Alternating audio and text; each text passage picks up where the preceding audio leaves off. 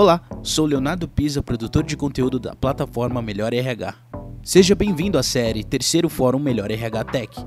Neste episódio, você vai acompanhar o painel Recrutamento de Alto Desempenho, RS Automatizado e o desafio da identificação de talentos subrepresentados. As equipes de recrutamento têm se tornado cada vez mais sofisticadas, fazendo uso de tecnologia para evitar vieses, dados em todo o funil de contratação e principalmente pensando em longo prazo, com foco em employer branding e na experiência do candidato. Acompanhe a seguir as estratégias utilizadas por especialistas e líderes de RH nesse sentido. Participam deste painel Tomás Costa, head comercial na InfoJobs, Georgette Lemos, diretor executivo na Georgette Lemos Pesquisas e Serviços, e Ana Krenzenstein, gerente de Customer Success na companhia de estágios. Essa série é oferecida por AP Data, Avatar da Saúde, InfoJobs, Proposal, RB, Senac, Techware, Top Employers e Unibis Cultural. Olá, pessoal, boa noite. Boa noite. Boa noite, Boa noite. Georgette. Boa noite. Muito prazer, pessoal. Eu sou Ana Krenzenstein, eu sou gerente de sucesso do cliente aqui na companhia de estágios. E hoje nós vamos falar um pouquinho sobre recrutamento e seleção automatizado e os desafios em encontrar talentos subrepresentados dentro da automatização. E por isso estamos aqui com dois feras, Tomás e a Georgette. Já vou passar a bola para eles se apresentarem. Antes eu vou fazer minha autodescrição. Eu sou uma mulher branca, de cabelos castanhos compridos, estou usando uma blusa branca aqui na sala da minha casa, com fundo xadrez. E é um prazer estar com vocês aqui hoje. Thomas? Bom, gente, muito, muito boa noite. Já participei do, do painel anterior, um prazer estar aqui novamente. Então, vou fazer minha autodescrição. Sou um rapaz moreno, cabelo curto, olhos claros. Estou também na sala da minha casa, um fundo com um quadro e um, uma parede branca. Estou muito feliz de estar aqui. Hoje estou como head comercial do site InfoJobs e estou aqui para falar um pouquinho mais sobre como não só a ferramenta, mas como a gente vê o mercado de trabalho o, o mercado de seleção, né, a área de seleção para o mercado de trabalho. Passa a bola para a Georgette. Boa tarde, boa tarde não, né? Boa noite. Georgette. Boa noite. Boa noite. Boa noite a todos, todas, todas. Georgette Lemos é uma mulher cis, preta, carioca. Eu uso cabelo preto, curto, uso óculos, brinco. Eu estou com uma blusa branca e atrás de mim tem uma parede também branca.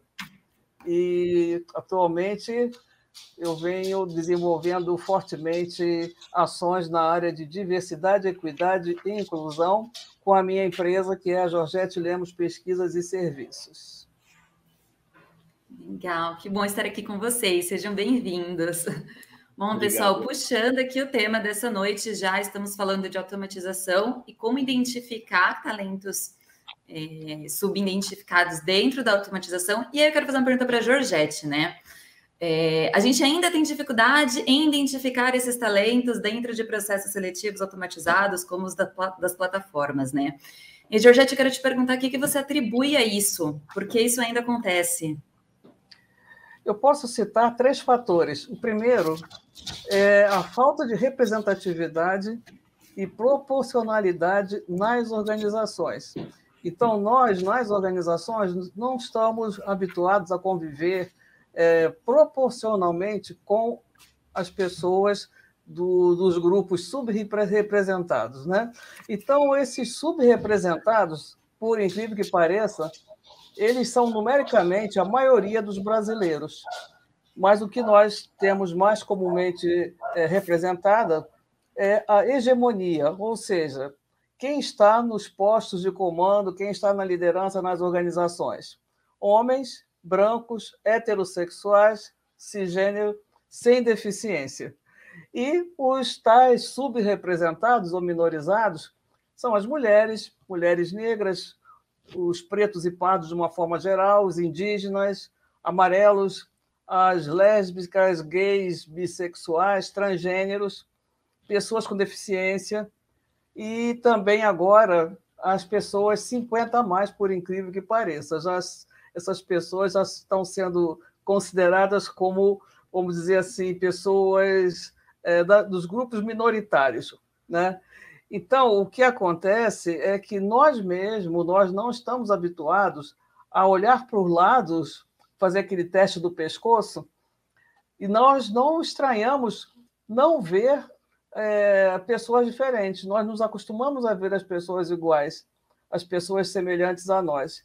Então, nós precisamos primeiro ter aguçado essa percepção e essa necessidade de sentir que falta é, incluir a diversidade nas organizações, porque a diversidade já existe, né? porque todos nós somos diversos. O que falta é incluir. O segundo fator é a representatividade, como eu falei, mas não como uma amostragem, porque o importante é a proporcionalidade. E para conseguir essa proporcionalidade, aí nós vamos precisar ter uma ação muito forte, com estratégias muito eficientes e eficazes, eliminando as barreiras, principalmente as barreiras de entrada, para evitar que nós tenhamos o quê? O tokenismo. Então, você tem a entrada das pessoas dos grupos minorizados só para dizer que, olha, eu até tenho ali uma pessoa com deficiência, eu até tenho ali uma pessoa negra, e daí? Né? E o terceiro fator é encarar uma realidade. Nós nós ainda não estamos muito assim fortes para conviver com os não os subrepresentados. Nós temos que encarar essa fragilidade, todos nós. Nós precisamos de ferramentas, porque senão nós não precisaríamos adotar ferramentas para nos blindar de reconhecer essas barreiras. Quando nós falamos em algumas estratégias de captação e, seleção de pessoas, que ocultam as características dessas pessoas, nada contra, nós temos já uh, o acompanhamento do sucesso dessas, dessas admissões, mas na esteira, paralelamente, está correndo uma outra coisa. Nós não estamos parando para dizer por que, que eu preciso dessa, dessas estratégias. É porque eu tenho ainda que fazer uma análise dos meus vieses inconscientes e cuidar de superar esses viés inconscientes, porque o nosso discurso é cada vez mais humanização das organizações. Então, nós que trabalhamos na área de recursos humanos, primeira coisa, nós temos que reconhecer que somos todos diferentes, seres únicos, originais, e só temos de. A nossa igualdade são nos direitos e no respeito às nossas diferenças, né? para que cada um possa ser aquilo que é com felicidade dentro das organizações. Então, são esses três fatores que eu levanto em princípio. Sensacional, obrigada, Georgette. Eu concordo muito. É, e aí, puxando esse gancho né, do, do recrutamento e seleção e como que a gente pode trazer. É, e eu ouvi um pouquinho do final da sua última palestra, Thomas, então quero puxar aqui um pouco. É, queria claro. que você falasse um pouco sobre inteligência artificial se nesse sentido a inteligência artificial ela pode ser enviesada e ela pode dificultar o processo, ou se ela vem como uma forte aliada e vai ajudar a trazer talentos mais diversos. Sim. Primeiramente, eu queria agradecer a Georgette, que a gente já teve um papo nós três antes. Né? Eu vou abrir bastidores aqui para o pessoal, né? Para sobre a conversa, as perguntas e tudo mais, a gente se conhecer e assim como antes, depois, mostra total domínio e, e, e, traz até algo que é discutido aqui dentro do InfoJobs. Qual é, o, qual é o papel da tecnologia dentro disso e se a gente está realmente trazendo uma solução ou um remédio, sabe? Se a gente está prevenindo ou só remediando, né? Então, hoje, por exemplo, no InfoJobs, eu até citei na, na, no painel anterior, que nós temos o nosso ATS, que é o Pé. E, e, é uma conversa assim, quase que sempre que a gente vai pensar em, em, em programação, se a gente coloca ou recrutamento às cegas ou candidato oculto, né? A gente até comentou mais cedo. E a Georgette trouxe algo que a gente já identificou, que isso, na verdade, ele não é a salvação. Na verdade, a salvação é a gente acabar com esse viés uh, de, de uma avaliação de currículo e ser levado em conta. Mas quando a gente pensa em tecnologia, uh, Ana, uh, e inteligência artificial, a gente está falando de dados. Então, eu vou ser assim, muito, muito, muito sincero. Se todos os candidatos que se inscrevem numa vaga e são contratados, eles seguem um perfil, a inteligência artificial ela não tem outro caminho além de dar aquele perfil como o mais adequado.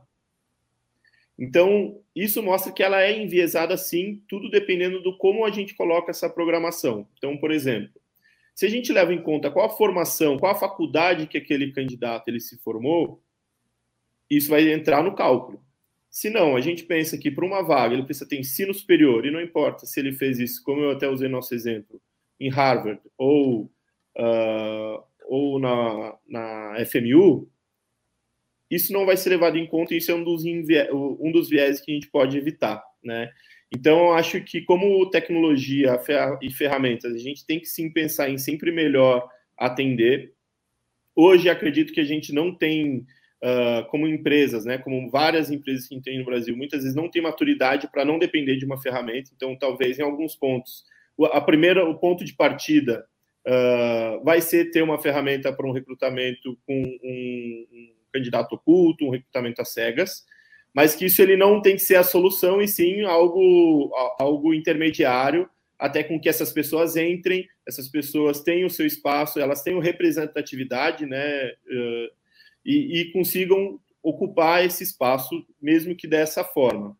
E aí até um ponto importante que a gente traz em pesquisa que o Great Place to Work fez, diz que 12% das empresas têm maturidade para falar sobre esse assunto.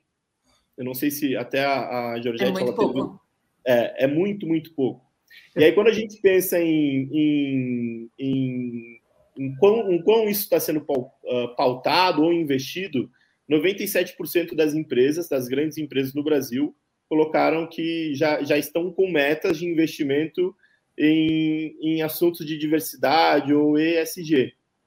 Então, mostra que sim, é um ponto de partida, mas que a gente ainda tem um longo caminho para se chegar. E aí, quando a gente olha para as ferramentas, as ferramentas elas, elas, fazem parte disso, mas elas não são a solução disso, né? Quando a gente pensa uh, no, nos públicos específicos, né? Obviamente, ela participa de diversas outras, outras formas. É, no último ano, na companhia de estágios, a gente teve em média de 80% de programas de estágios focados em diversidade. Mas a companhia de estágios trabalha com programas de porta de entrada. Então, a gente vê que há dentro das empresas uma aceitação maior quando a gente trabalha com programas de estágio, de trainee, é, e que as empresas optam por seguir com, com é, programas de porta de entrada para aumentar a diversidade dentro da empresa. Mas eu considero um dado muito positivo, visto que quando eu entrei na CIA cinco anos atrás, a gente praticamente não via programas de estágio com foco em diversidade. Então tá mudando, a gente está construindo, estamos caminhando juntos, mas aí quando a gente muda para outro cenário e vê que são 12% das empresas com essa maturidade, a gente já fala, opa, tem alguma coisa aí, onde que tá esse gap, né? É, eu, eu, sou doido, eu sou doido dos números, tá? Uh, Ana e Georgette, se eu tiver, ou se vocês quiserem comentar, inclusive, a gente tem uma, até participei essa semana de um evento onde a gente levou uma palestra de tendências e uma delas era sobre diversidade. E também uma pesquisa de Harvard trouxe que equipes diversas, e aí aqui diversidade real, não é diversa, ah, tem negros, homem e mulher. Não, mas diversas mesmos. Homossexuais, uh, bissexuais, uh, enfim, são 22% mais criativas. E também trouxe que 33% mais lucrativas. Então aqui eu, eu não estou falando só numa questão de a gente precisa ser mais diverso por uma conta, uma questão humana, que é o certo. Se a gente precisar falar de grana, né, Georgette, a gente também fala. Isso, não, isso claro. é lucrativo para as empresas. Isso porque você tra... hoje o público, o talento, o público, ele é diverso. o número que a Georgette trouxe ele é muito importante. A, a minoria é a maioria no Brasil. Quando a gente pensa no mercado de trabalho ou em cargos de liderança, eles, eles são o público, eles são o mercado, né? Veja só, a questão das pessoas com deficiência, né? Somente 2,7% dessas das pessoas com deficiência elas estão colocadas. Elas, elas são, na sociedade, 24%, mas desses 24% são 2,7%. E a pessoa com deficiência, eu busquei esse exemplo porque nós temos uma legislação que determina a reserva de cotas para pessoas com deficiência. Então, se existe uma lei e existe uma dificuldade tão grande em cumprir pelo menos a lei, aí realmente nós temos que ficar preocupados, porque existe a lei, falta o quê? Falta o querer, falta a atitude. Mas falta aquela atitude de querer verdade... genuinamente, como o meu amigo Theo Vanderlu fala muito. Tem que ser um querer genuíno, não é aquele querer né, para ter uma boa posição no mercado, frente aos concorrentes, ou porque nós estamos tendo agora, ainda bem, é, impulsores globais. Você falou ainda há pouco do ISD, e as organizações hoje, se elas não estiverem pautadas nesses princípios, elas não têm, elas não vão ter é, oportunidade de investimento externo. Pelo contrário, né?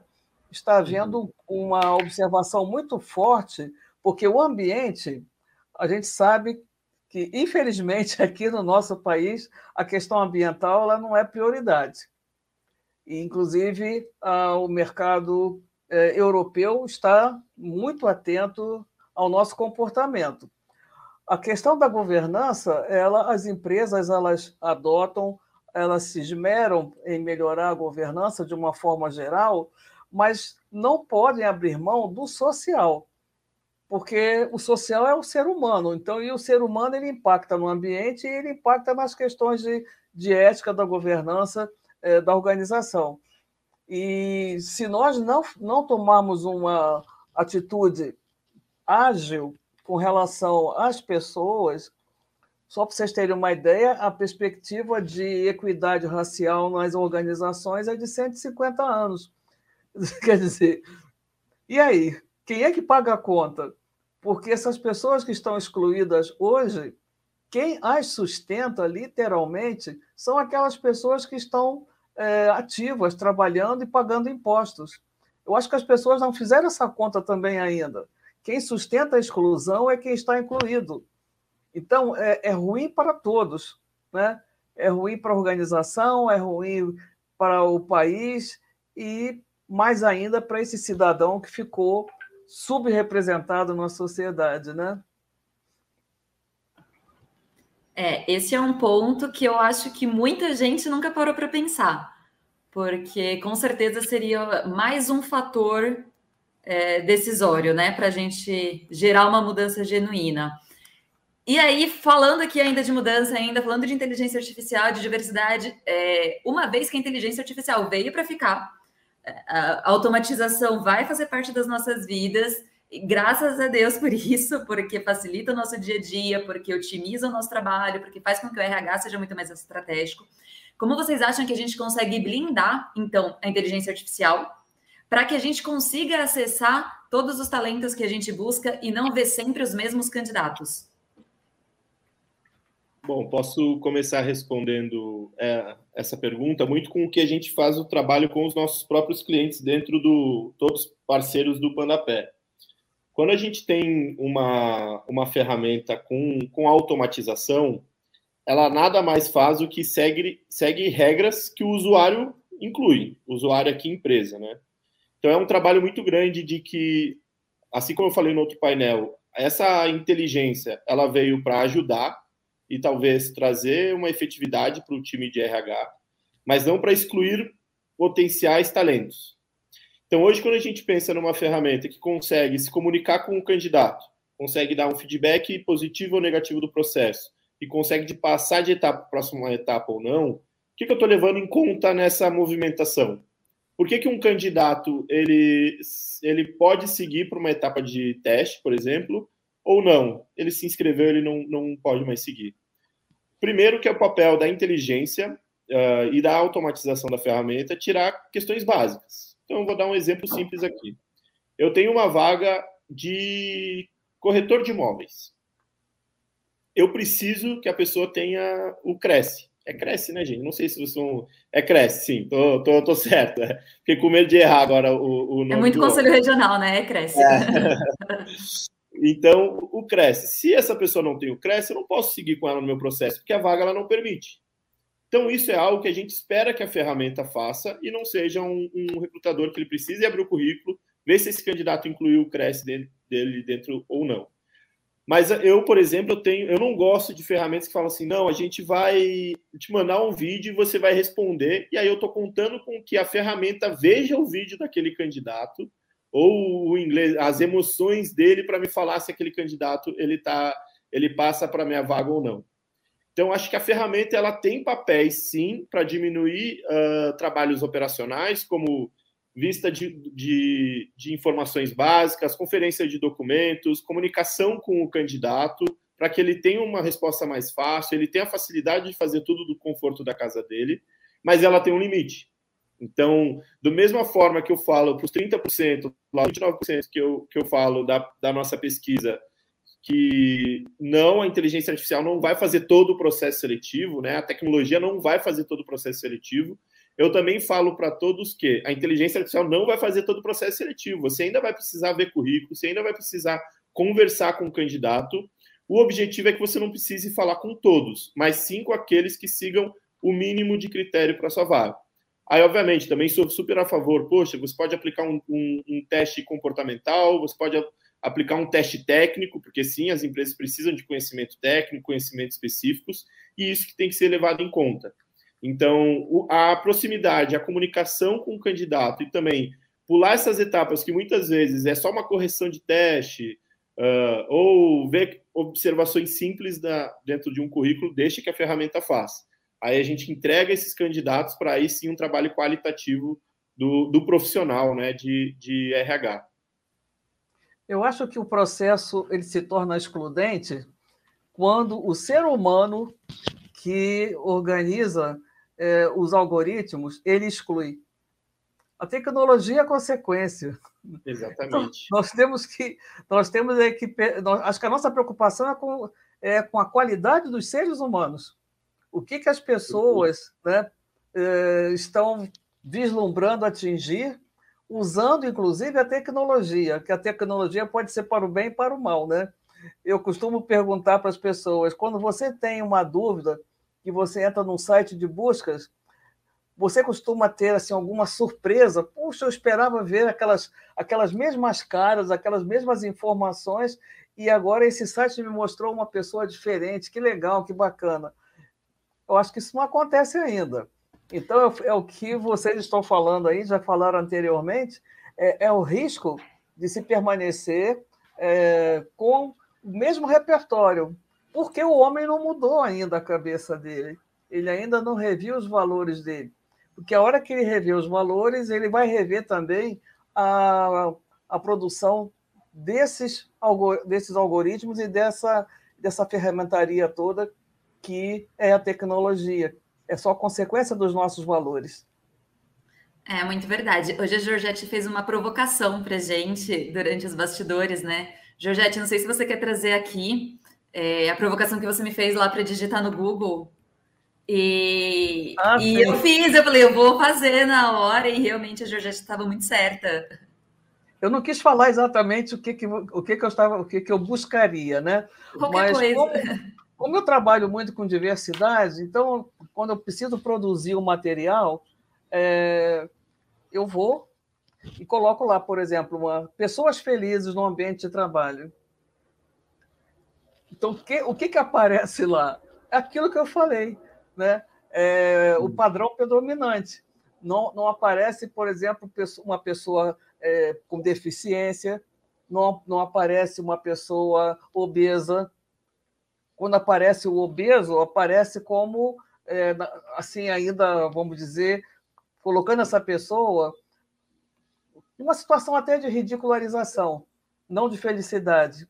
Então, eu acho que é, é, ainda está muito enraizada, ainda estão muito enraizados esses preconceitos, esses valores desconstrutivos. E quem quiser fazer o teste, se tiver, por exemplo, é, se quiser uma imagem de uma pessoa negra feliz, eu eu vou dizer que vocês agora vão encontrar. Não vou dizer qual é o site para não fazer propaganda. Mas vocês agora encontram. Mas há dois, três anos atrás já não se encontrava, ainda não se encontrava. E eu acho que nós estamos avançando porque as pessoas estão avançando, a minoria. Você falou ainda há pouco, Thomas, do percentual de organizações que estão mais suscetíveis a, a ter essa visão mais aberta com relação à inclusão, né? É um percentual ínfimo, né? Se não me engano, você falou em 17%. 12%. 12%. Então, é, a pessoa jurídica, ela não tem nada a ver com isso. Nós estamos falando de pessoas físicas que representam as pessoas jurídicas. Então, o que, o que nós precisamos é contagiar mais as pessoas com informações, porque eu parto do princípio que ninguém tem culpa, absolutamente, pela situação atual. Porque não, não fomos nós que produzimos a situação inicial. Nós estamos em meio a uma caminhada, a uma trajetória. Mas na medida em que nós identificamos essas discrepâncias, nós temos a responsabilidade de mudar. Senão nós seremos conviventes, coniventes, aliás, com, com toda essa desigualdade. Nós não, não é temos culpas, mas todos temos a responsabilidade, né? E não é fácil mudar, porque aí é o tal negócio, né? Você foi. Todos nós fomos ensinados, né? Passaram, nós, nós recebemos valores das gerações anteriores. E colocar em xeque e em dúvida esses valores que os nossos ancestrais nos passaram é colocar em dúvida o que os nossos pais, avós falaram, o que os nossos mestres falaram. E isso dá um certo desconforto, porque de repente você descobre que você vinha tranquilamente seguindo a sua vida, pautando em valores do século XIX, que são ainda os valores predominantes hoje, século XIX. e, e, vocês não me deixam falar mais, não, por favor, porque senão eu fico não, falando por muito. Favor, é, não, por é favor. Mas, Jordete, é engraçado que isso não vem só uh, de barreiras que a gente ouve de criação, né? Então, uh, que muitas vezes são criações de privilégio. Eu posso colocar que hoje eu, eu vim de uma criação de privilégio, mesmo de qualquer infância que eu tenha tido em relação a, a condições financeiras, digamos assim, uh, eu com certeza eu tive mais oportunidades que colegas negros ou que pessoas uhum. que se, uh, se, se revelaram gays na, na, adolescência, por exemplo. Com certeza elas também tiveram mais menos privilégios do que eu.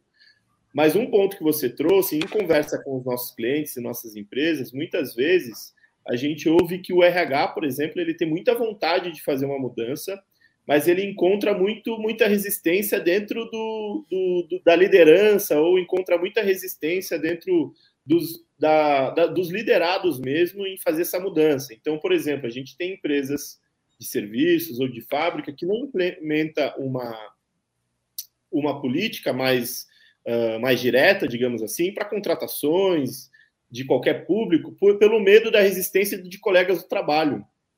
E aí eu coloco em xeque assim, mas o problema não é quem vai entrar, o problema é quem está, então, né? A gente...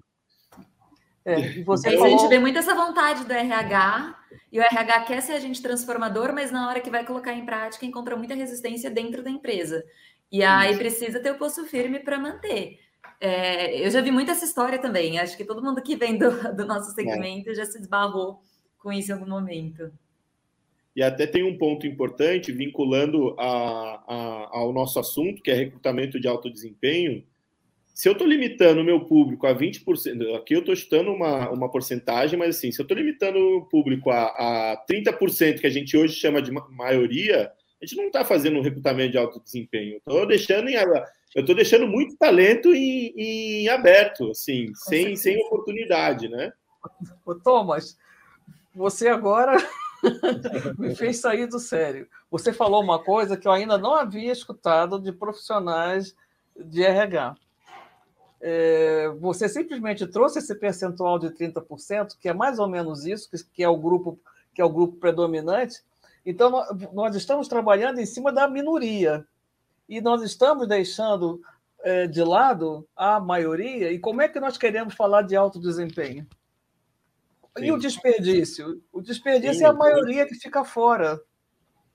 Uma vez eu ouvi de um cliente, quando a gente estava começando a trabalhar um programa de diversidade, né? Que ele falou assim: eu, eu tenho um produto que ele é para a população, para a população geral.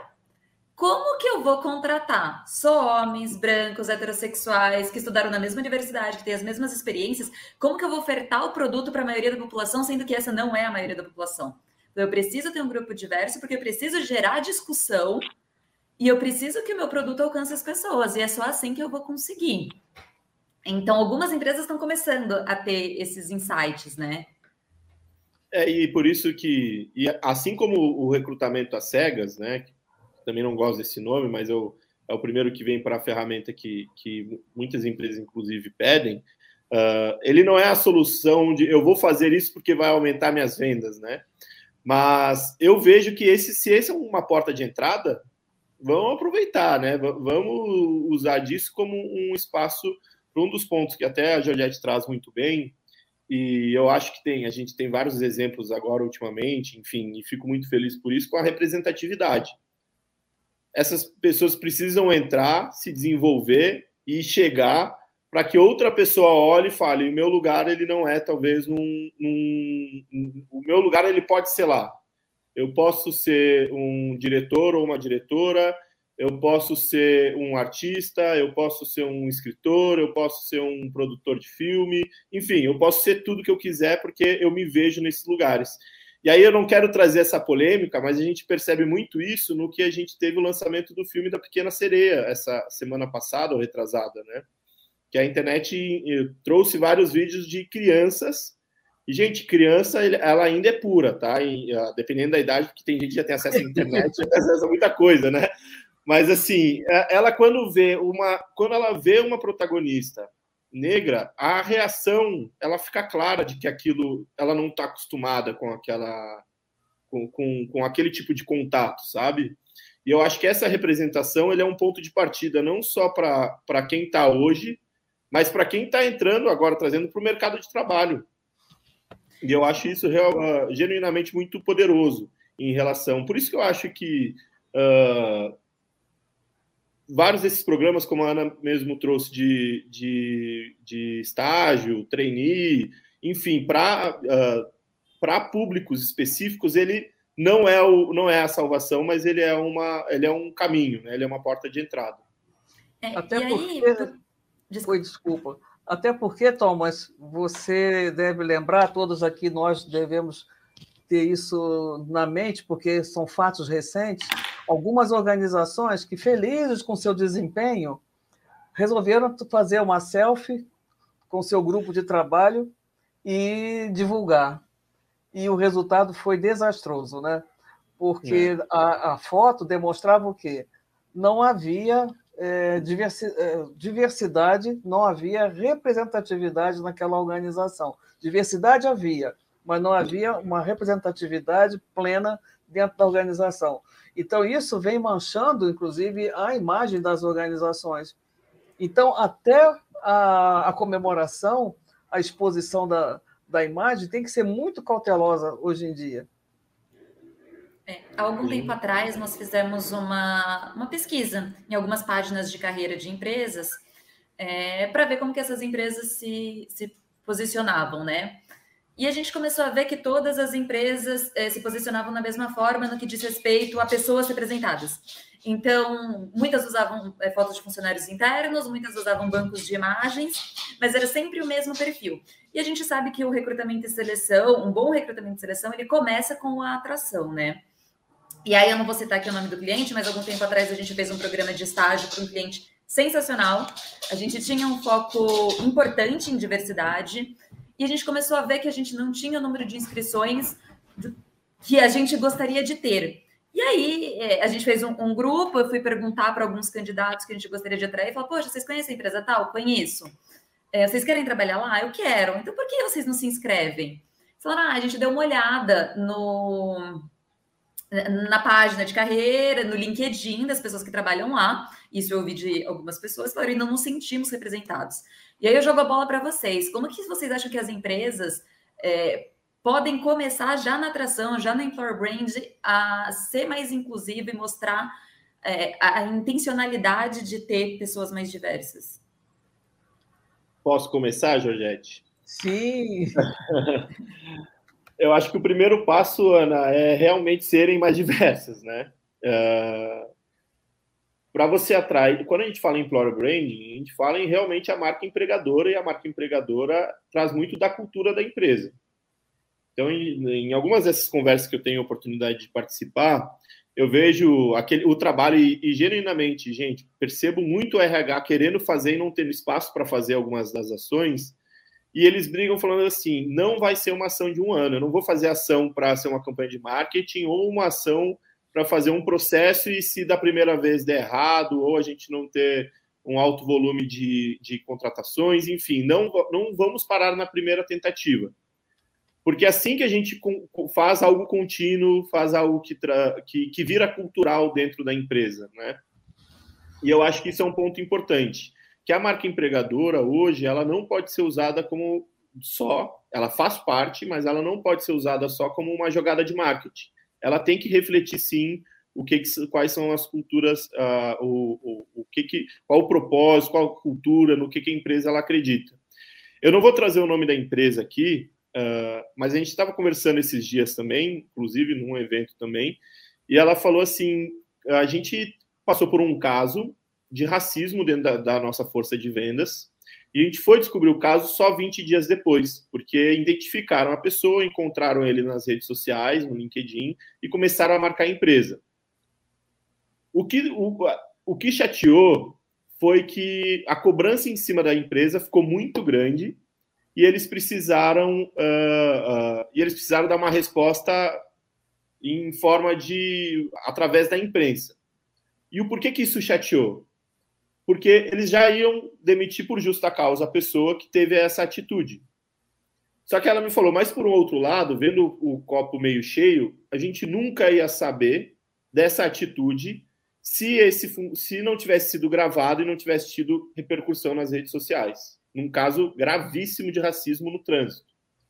Então, o que ela trouxe foi: a gente teve uma oportunidade de não só reforçar os nossos valores para o público externo, mas principalmente público interno. Qualquer ato que fira os valores da nossa empresa vai ser repreendido com a demissão em justa causa.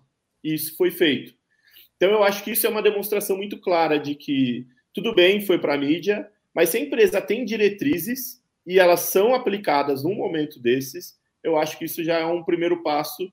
Obviamente, eu não vou usar isso como marca empregadora, mas internamente dentro da empresa, a gente vai manter de que esse é o certo e todo mundo que está com a gente segue esse propósito. E aí sim a gente vai trabalhar de forma a comunicação disso, né? Eu já tenho o meu produto, digamos, eu já tenho a minha cultura, o que eu preciso é demonstrar, mostrar isso para fora.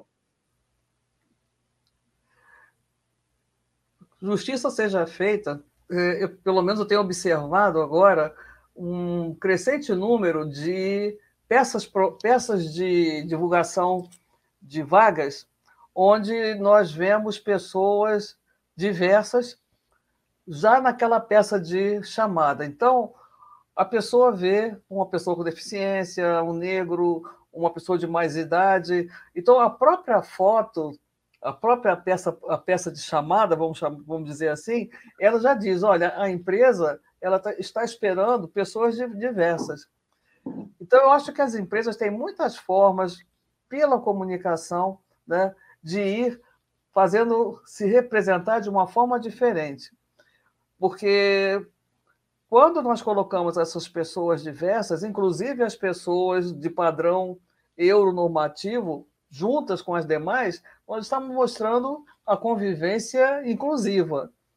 Mas para isso tem que ser verdadeiro. Então, isso já tem que ser uma prática incorporada na organização.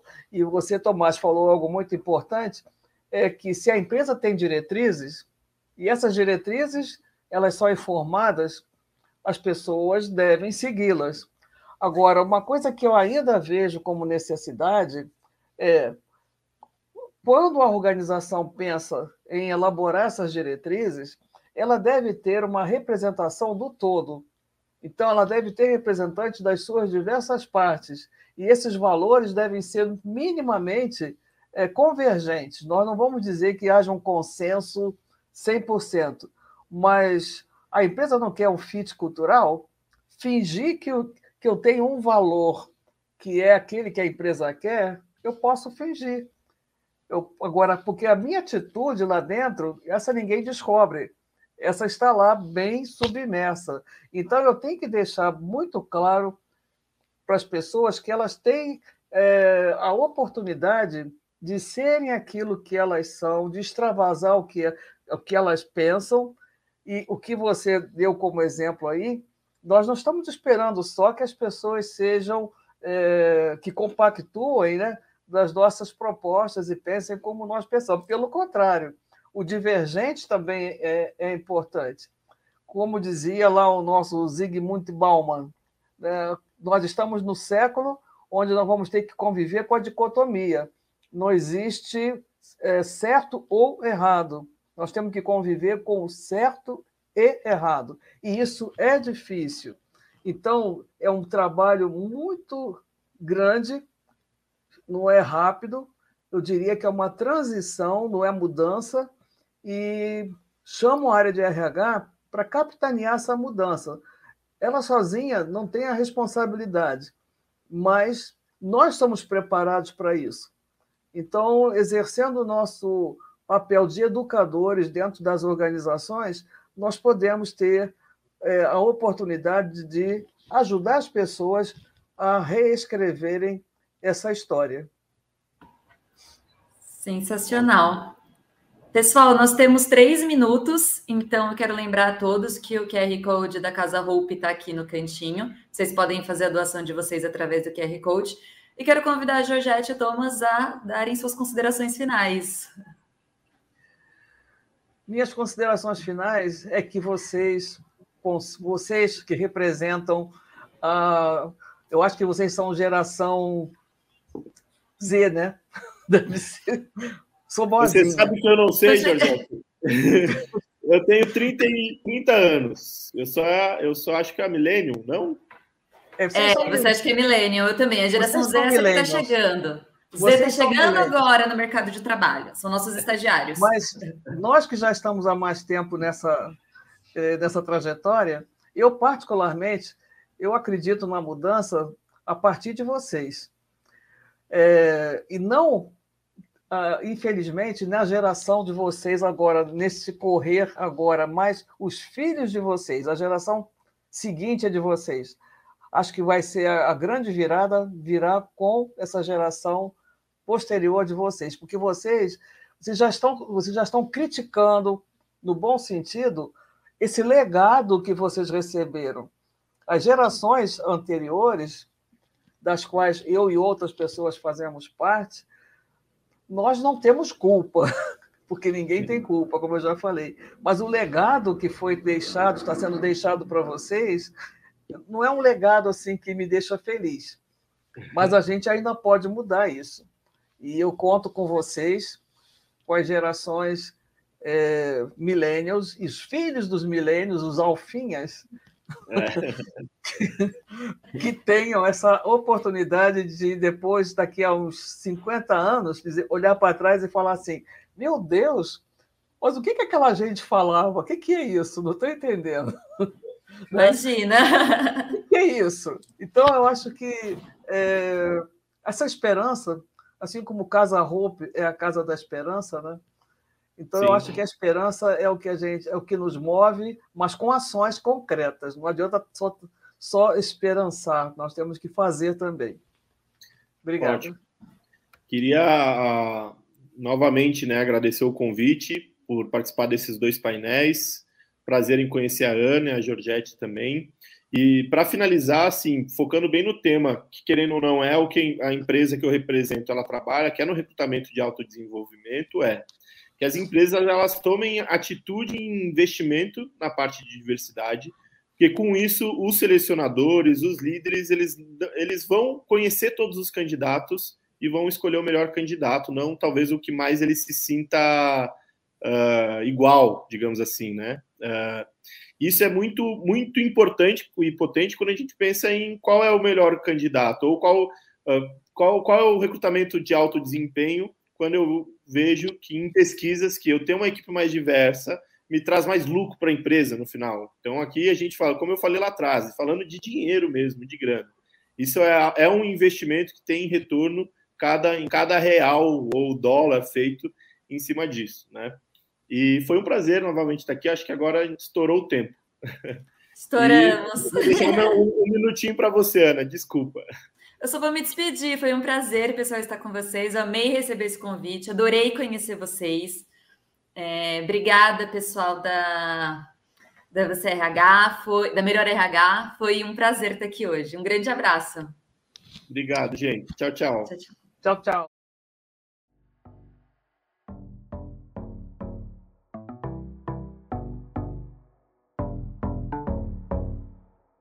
Você acompanhou mais um episódio da série Terceiro Fórum Melhor RH Tech. Confira a série completa em 11 episódios. Até a próxima.